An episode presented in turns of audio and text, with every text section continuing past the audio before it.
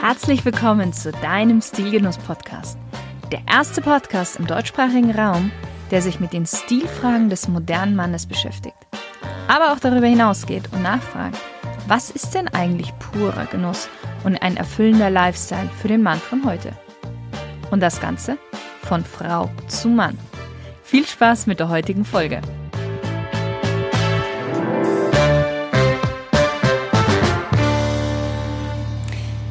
Hallo lieber Stilgenusshörer, ich bin heute bei einem Unternehmen zu Gast, das für mich absolut für Genuss, Männlichkeit und Stil steht.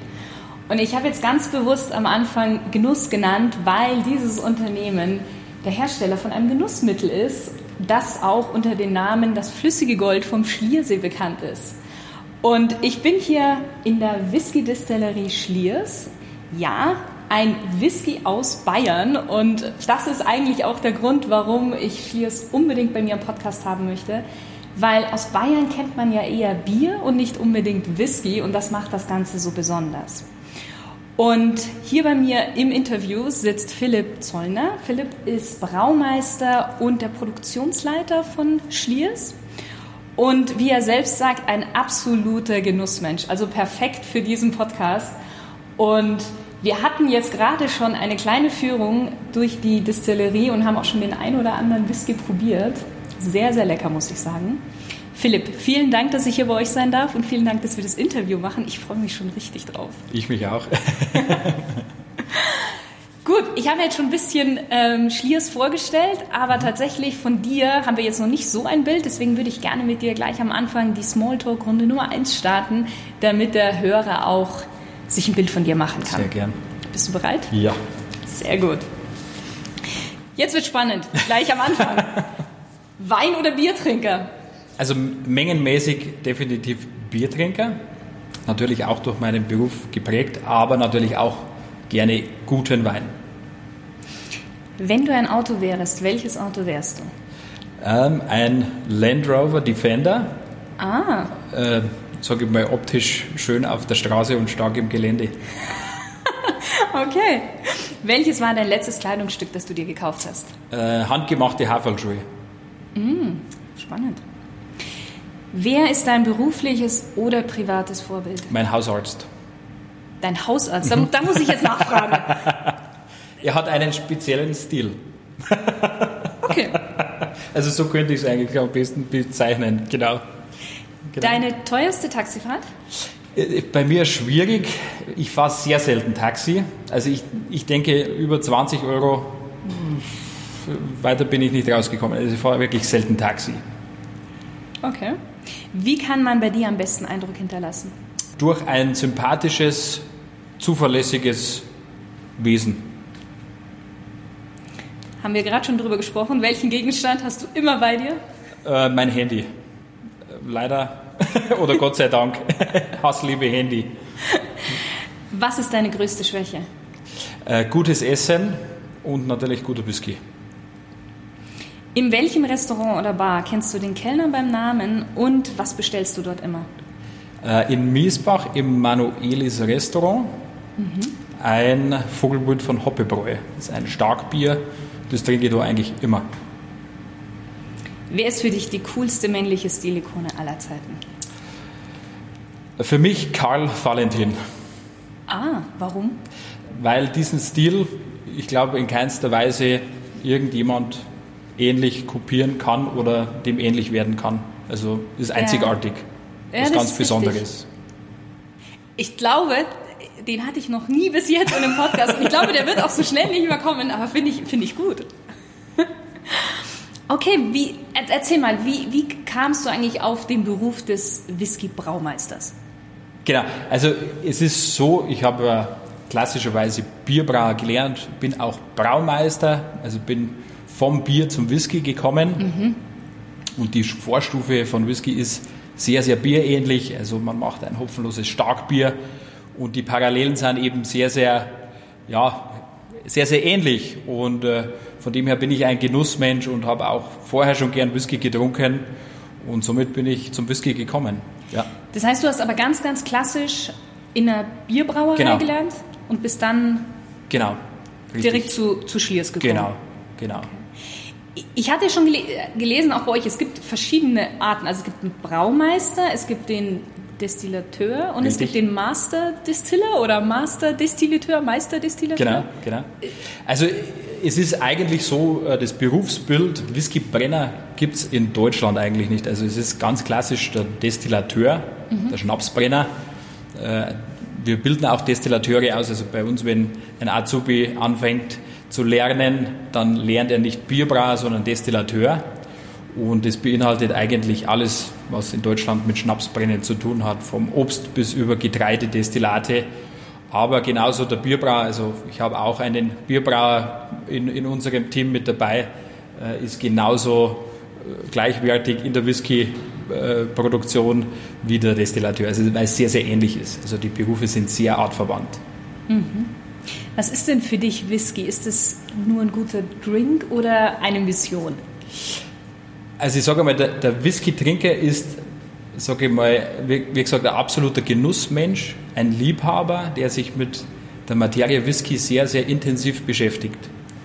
Ähm, man trinkt Whisky, sage ich mal, immer mit dem Hintergedanken, wo kommt der Whisky her, beziehungsweise was ist das Besondere, dass dieser Whisky hat. Mhm. Und das ist eigentlich das Schöne, dass die Whisky-Liebhaber sich intensiv mit der Materie Whisky befassen. Also es ist nicht irgendein Getränk, das man schnell trinkt, sondern man hat sich vorher informiert, unter Umständen sogar, und man kennt es und man schätzt es. Gut, der Whisky selber ist ja auch etwas, was nicht schnell entsteht, sondern der braucht ja seine richtig, Zeit. Richtig. Inwiefern würdest du denn Whisky mit Stil verbinden? Also Whisky hat Stil, weil es einfach eine Spirituose ist, die sehr, sehr authentisch ist. Also Whisky darf in keinster Weise mit irgendwelchen künstlichen Aromastoffen versetzt werden. Die Geschmackspalette geht eben über den Herstellungsprozess und ganz wichtig über die Fasslagerung ins Produkt. Und wer dies schätzt und auch natürlich den Reifegrad, dass Whisky einfach mindestens drei Jahre plus einen Tag reifen muss und natürlich noch teilweise eben viel, viel älter reift, wer dies schätzt, der hat für mich Stil. Wie würdest du allgemein Stil beschreiben? Also was gehört für dich alles so zum Stil dazu? Ich würde sagen, Stil ist was das äh, sehr besonders ist, ein Produkt, das sehr besonders ist und das es auf irgendeiner Art und Weise auch einzigartig ist. Dass mhm. man Stil einfach mit was verknüpfen kann und Stil ist einfach auch ein gewisser Wiedererkennungswert für mich. So könnte ich es beschreiben, ja. Ja, du hast ja auch gerade schon gesagt, du findest ja auch Whisky ist ein sehr authentisches Getränk. Ja. Also ist auch für dich Stil etwas, was sehr authentisch ist. Also für mich persönlich auf alle Fälle, ja. Wie wichtig findest du denn, ist es in der heutigen Zeit noch Stil zu haben? Ganz wichtig. Also ich vergleiche es auch wieder mit dem Whisky. Äh, Gerne. Äh, wenn jeder Whisky gleich schmecken würde und äh, sage ich mal die gleichen Menschen ansprechen würde, wäre es langweilig. Also interessanter ist einfach die Vielfalt und äh, dass man sich mit eben der Materie Whisky so beschäftigt, dass sage ich mal, es Leute gibt, die auch vielleicht den Whisky, den ein anderer gut findet, äh, die andere Person nicht so gut findet. Und das ist für mich einfach viel, viel interessanter, als wenn alles gleich wäre und wäre es eigentlich langweilig. Das ist spannend, weil ähm, ich glaube, das passt auch mit Stil ganz gut wirklich überein. Also gerade jetzt Kleidungsstil, wenn ich mir genau. überlege. Ja. Es gibt ja immer wieder einen Kleidungsstil, den findet der eine gut, der andere vielleicht nicht so. Genau. Aber es ist ja die Persönlichkeit, die mit in dem Stil drinsteckt. Und dann weiß man ja im Vornherein schon, okay, wenn man sich so schon nicht, vom optischen her schon nicht, sag ich mal, auf einer Wellenlänge ist, dann wird man auch charakterlich nicht auf einer Wellenlänge Richtig. sein. Genau so ist Und so ist es ja dann beim Whisky eigentlich auch. Ganz genau so ist es. Jeder Whisky ist anders. Jeder, wie jeder Mensch. Genau. genau so ist es. Welche Philosophie verfolgt denn Schlirs, Entschuldigung, mit seiner Marke jetzt? äh, bayerischer Whisky in höchster Qualität. Ganz kurz zusammengefasst, das betrifft es eigentlich. Und da komme ich jetzt auf die Frage, wie kommt man denn dazu, in Bayern Whisky zu brennen? Ja, ursprünglich kann man sagen, muss man etwas weiter zurückgehen. Die Schliers ist entstanden aus der Obst- Brennerei Landenhammer, die Obstbrennerei ist seit 1928 am Schliersee ansässig und hat immer schon Obstdestillate kreiert. Und damals hat Florian Stetter in den 90er Jahren Landnerhammer sehr, sehr stark im Produktportfolio ausgeweitet und hat oder war immer sehr wissbegierig auf, auf neue Produkte. Und Florian Stetter ist auch gelernter Bierbrauer und wollte immer mit Getreide etwas Neues kreieren und wer natürlich hochqualitative Destillate erzeugen will, kommt mit Getreide natürlich um den Whisky nicht rum. Mhm. Und dann hat man diese Schiene eingeschlagen, ja. Und 1999 haben wir das erste Mal angefangen, Whisky zu brennen. Genau. Und du hast mir auch erzählt, dass Florian Stetter in, in Schottland war ja. und sich da dort auch die äh, Whisky-Distillerien angeschaut hat. Und da genau. ist, glaube ich, so endgültig der Funke übergesprungen, oder? Richtig. Also Florian Stetter hat damals eben sehr, sehr viele Parallelen gesehen zu seiner Heimat am Schliersee und zu dem schönen Schottland, wo er eben war und hat eben auch landschaftlich sehr eben diese Parallelen gesehen von den, von den Flüssen, Seen, Berge und den, den Wäldern und hat natürlich auch von der Mentalität Parallelen gesehen. Äh, er hat einen Schotten natürlich kennengelernt, der auch ein ja, etwas seltsames Englisch gesprochen hat. Das kennt er auch von zu Hause mit dem Bayerisch. Und der Schotte hat seinen Kilt angehabt und es ist Eine natürlich Tracht, so, die Tracht in Schottland und wir in Bayern mit unserer Ledehose ist natürlich auch sehr, sehr ähnlich, ja, kann man sagen, von der Mentalität her. Was natürlich ausschlaggebend war. Und dann hat alles gepasst und. Genau. Wer ist denn so der Schlierskunde? Wie würdest du den denn definieren? Äh, der qualitätsorientierte Genussmensch, der das Besondere sucht mhm. und meistens auch findet. Und würdest du sagen, dass es hauptsächlich Männer sind? Nein. Gar nicht. Also ist ganz bunt gemischt. Also man könnte jetzt sagen, das Klischee des Whisky-Trinkers, das man so aus der früheren Zeit her kennt, ältere Männer, die im Schaukelstuhl sitzen oder im Tweet ihren Whisky trinken. Äh, die Zeiten sind eigentlich vorbei. Es ist ganz bunt gemischt, also ob Männer oder auch sehr viele Frauen trinken sehr, sehr gerne Whisky. Auch du trinkst ja, sehr ja, gerne Whisky. Eben. auch torfigen Whisky, also auch sehr torfig, also sehr intensive Whiskys. Und äh, man muss sagen, es ist ganz bunt gemischt. Äh, auch von, von den Altersstufen her. Also auch sehr viele junge Menschen sind wirklich absolute Whisky-Fans und äh, befassen sich mit der Materie Whisky intensiv, genauso wie ältere Menschen. Also es ist ganz bunt gemischt. Mhm. Aber vom, vom Klassischen her, sag ich mal, vom Klischee, ist ja Whisky schon irgendwie männlich. Ja. Was meinst du, was, was, was ist das, dass es das Whisky so männlich macht? Und ich muss auch sagen, ich finde schon, Whisky hat auch irgendwie was, so, so eine gewisse Sexiness mit drin. Also es ist schon auch sexy, Whisky. Ja. Was ist da das Geheimnis dahinter? Also ich würde sagen, natürlich, Whisky hat ja mindestens 40 Prozent, also der Alkoholgehalt macht es natürlich schon so, dass man sagt, ja, es ist ein Männergetränk. Und du meinst, die meisten fühlen sich dann besonders sexy, wenn sie 40 Prozent getrunken haben? Kann auch sein. Aber also was ich sexy finde bei Whisky ist einfach, dass man es mit den Sinnen sehen, riechen und schmecken genießt. Also es ist was, was man einfach sage ich mal, das Auge trinkt mit und die Nase ist eben dazu da, dass man auch den Whisky sehr gut sensorisch beschreibt und natürlich am Ende das Trinken ganz wichtig. Also mit vielen Sinnen wird Whisky, sage ich mal, genossen. Das macht ihn für, also für mich so, vielleicht kann man sagen, sexy, ja. Ja, ja, klar, weil es ist ja was absolut sinnliches Erlebnis. Genau, ja.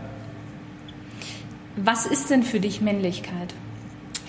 Also für mich persönlich ist es so, ich bin leidenschaftlicher äh, Jäger und Angler.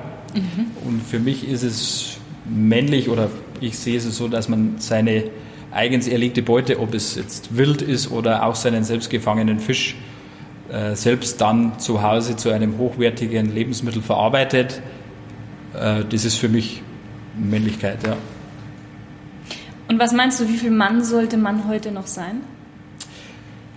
Also wie eigentlich die Frage zuvor, so viel es geht, denn echte Männer dürfen nicht aussterben.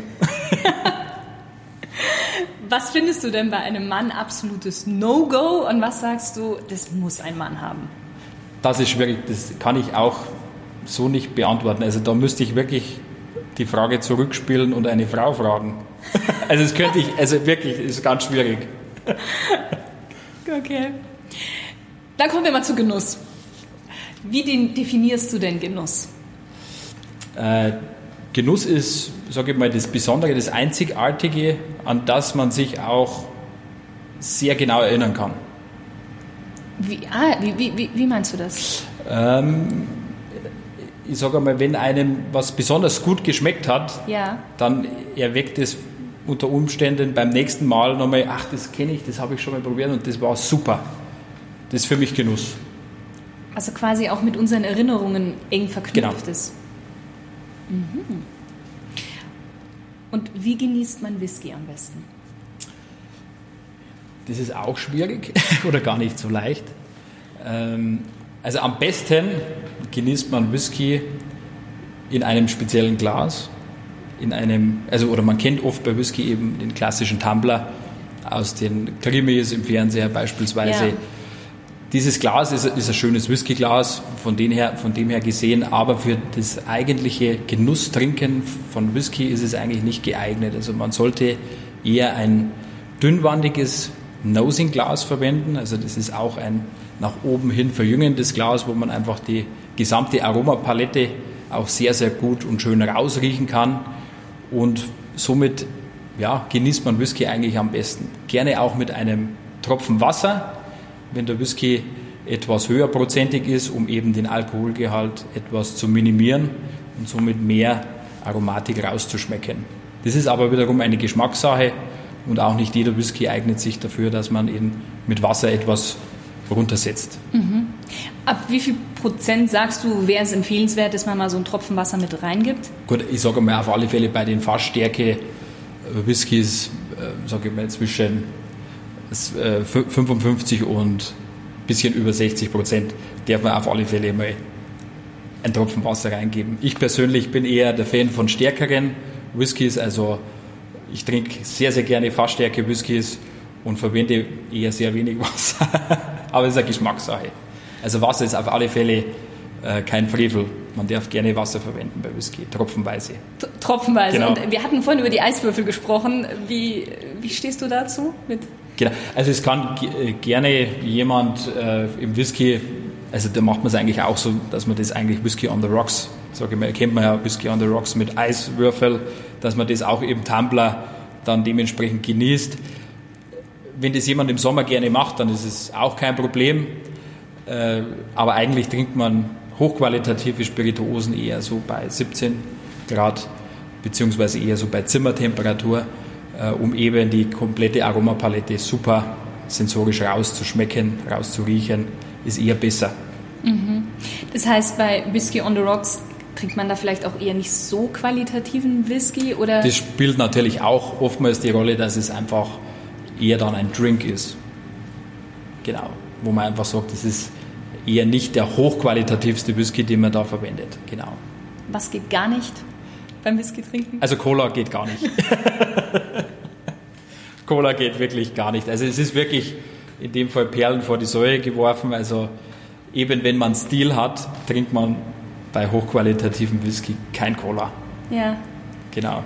Also ich kenne schon bei mir so im Freundeskreis so die eine oder andere Geschichte, wo der Vater einen richtig, richtig tollen Whisky hatte und der Sohn ist dann abends irgendwie weggegangen und wollte halt noch Alkohol mitnehmen und hat dann den teuren Whisky vom Vater mit schön mit, mit Cola gemischt. Genau, also das ist jetzt ganz grob gesagt für mich stillos. ja, das ist so. Es ist wirklich schade. Ja. Das ist wirklich schade dafür. Worum geht es denn beim Whisky trinken eigentlich? Um den Geschmack oder um das ganze Erlebnis? Also ich würde auf alle Fälle sagen, um das ganze Erlebnis, ähm, der Geschmack ist natürlich enorm wichtig. Dir muss der Whisky natürlich schmecken, ganz klar. Und es ist der Whisky-Trinker äh, oder die unterschiedlichsten Whisky müssen zum Whisky-Trinker natürlich auch passen, dass er sagt, wow, das ist ein Geschmackserlebnis. Aber generell ist es so, dass ich sage, guter Whisky, der einem schmeckt, mit guten Freunden in einem guten, schönen Ambiente, das ist für mich Genuss, ja. Was muss ein Whisky haben, um wirklich gut zu sein? Das ist genau eigentlich, oder eine ähnliche Frage. genau. Ja, ja. Also es geht, geht auch wieder ganz gezielt auf den, auf den einzelnen Whisky-Trinker, welche, welche, sag ich mal, welche Whiskys er gerne trinkt. Also generell ist es so, die Qualität ist das Entscheidende. Also die muss der Whisky einfach mitbringen. Und ob der Whisky dann, sage ich mal, schlechter ist wie einer, den man vorher getrunken hat, das muss man dann für sich eigentlich entscheiden. Aber die Qualität, dass es ein Qualitätsprodukt ist, das ist das Entscheidende für guten Whisky. Du hast mir auch vorhin erzählt mit der, mit der Qualität und mit der Anzahl der Jahren, wie lange eigentlich der Whisky gereift hat, dass das nicht unbedingt immer zusammenhängen muss, dass ein wirklich alter Whisky auch wirklich gut ist. Ja, also die, die Fassreife als solches ist, kann man sagen, so, dass man generell sagen muss, das Alter ist nicht immer ein Kriterium für hochqualitativen Whisky. Also man soll sich auch nicht verrückt machen lassen, äh, wenn ein beispielsweise zwölfjähriger Whisky gegengesetzt wird mit einem 25-jährigen Whisky, dass der 25-jährige Whisky unglaublich besser ist in der Qualität. Also das hat mit dem gar nichts zu tun. Man muss es einfach selbst probieren mhm. und muss sich ein eigenes Bild machen. Bei einer Fassreife ist es eigentlich so, dass das Alter natürlich schon eine elementar wichtige Rolle spielt, aber eine Fassreife geht eigentlich, sage ich mal, in einer Kurve, in einem Diagramm, wenn man es äh, sich veranschaulicht, nicht immer permanent von der Qualität so nach oben, sondern man hat eben eher eine ja, wellenförmige mhm. Kurve. Also das heißt, man hat Jahre, wo die Qualität des Produktes auf dem Optimum ist, genauso fällt die Qualität das nächste Jahr beispielsweise wieder. Und die Kunst des Whiskybrenner ist es eben genau dieses ja, qualitativ hochwertige Jahr, wo der Whisky nochmal einen Sprung nach oben macht, festzustellen und den Whisky aus dem Fass zu tun. Und das hat mit dem Alter pauschal nicht unbedingt was zu tun. Mhm. Genau. Das heißt, du probierst wirklich jedes einzelne Fass, probierst du einmal durch. Einmal im Jahr oder zweimal im Jahr? Wie oft? Also ich sage mal so, alle halben Jahre werden die, die Jahrgänge verglichen und äh, natürlich verkostet, auch im Team verkostet. Also es ist immer wichtig, dass man mehrere Meinungen hat zu dem Geschmacksprofil aus den Fässern.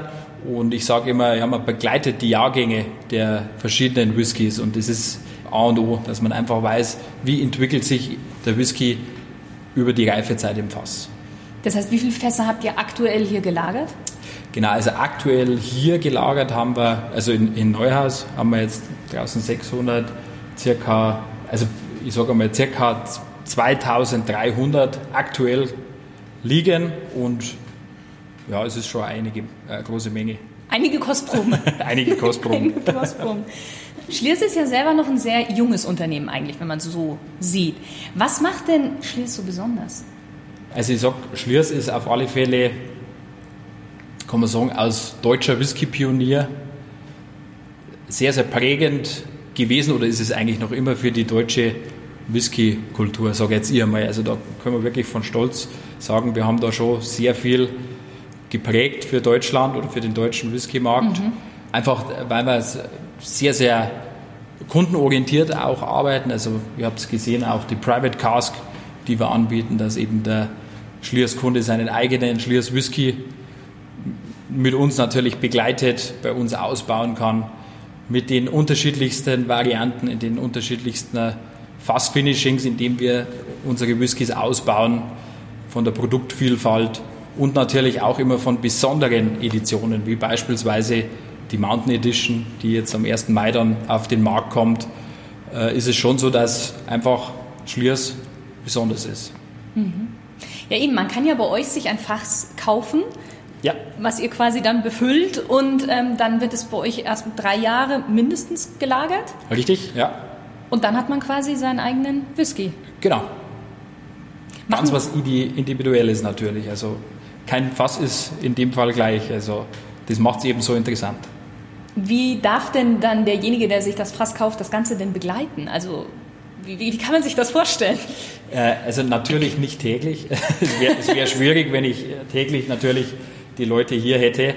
Ähm, generell ist es so, dass wir also mindestens einmal im Jahr eine Probe macht mit dem Kunden, ganz klar. Der Kunde hat natürlich immer die Möglichkeit vorbeizukommen und äh, sein Fass auch anzuschauen. Aber natürlich ist es so mit den Proben, äh, kann man natürlich im Vorhinein nicht unzählig oder, oder viele Proben nehmen, sonst ist es fast auch, auch, irgendwann leer. Also ich sage mal, mindestens einmal im Jahr macht man einmal eine kurze Probe. Genau.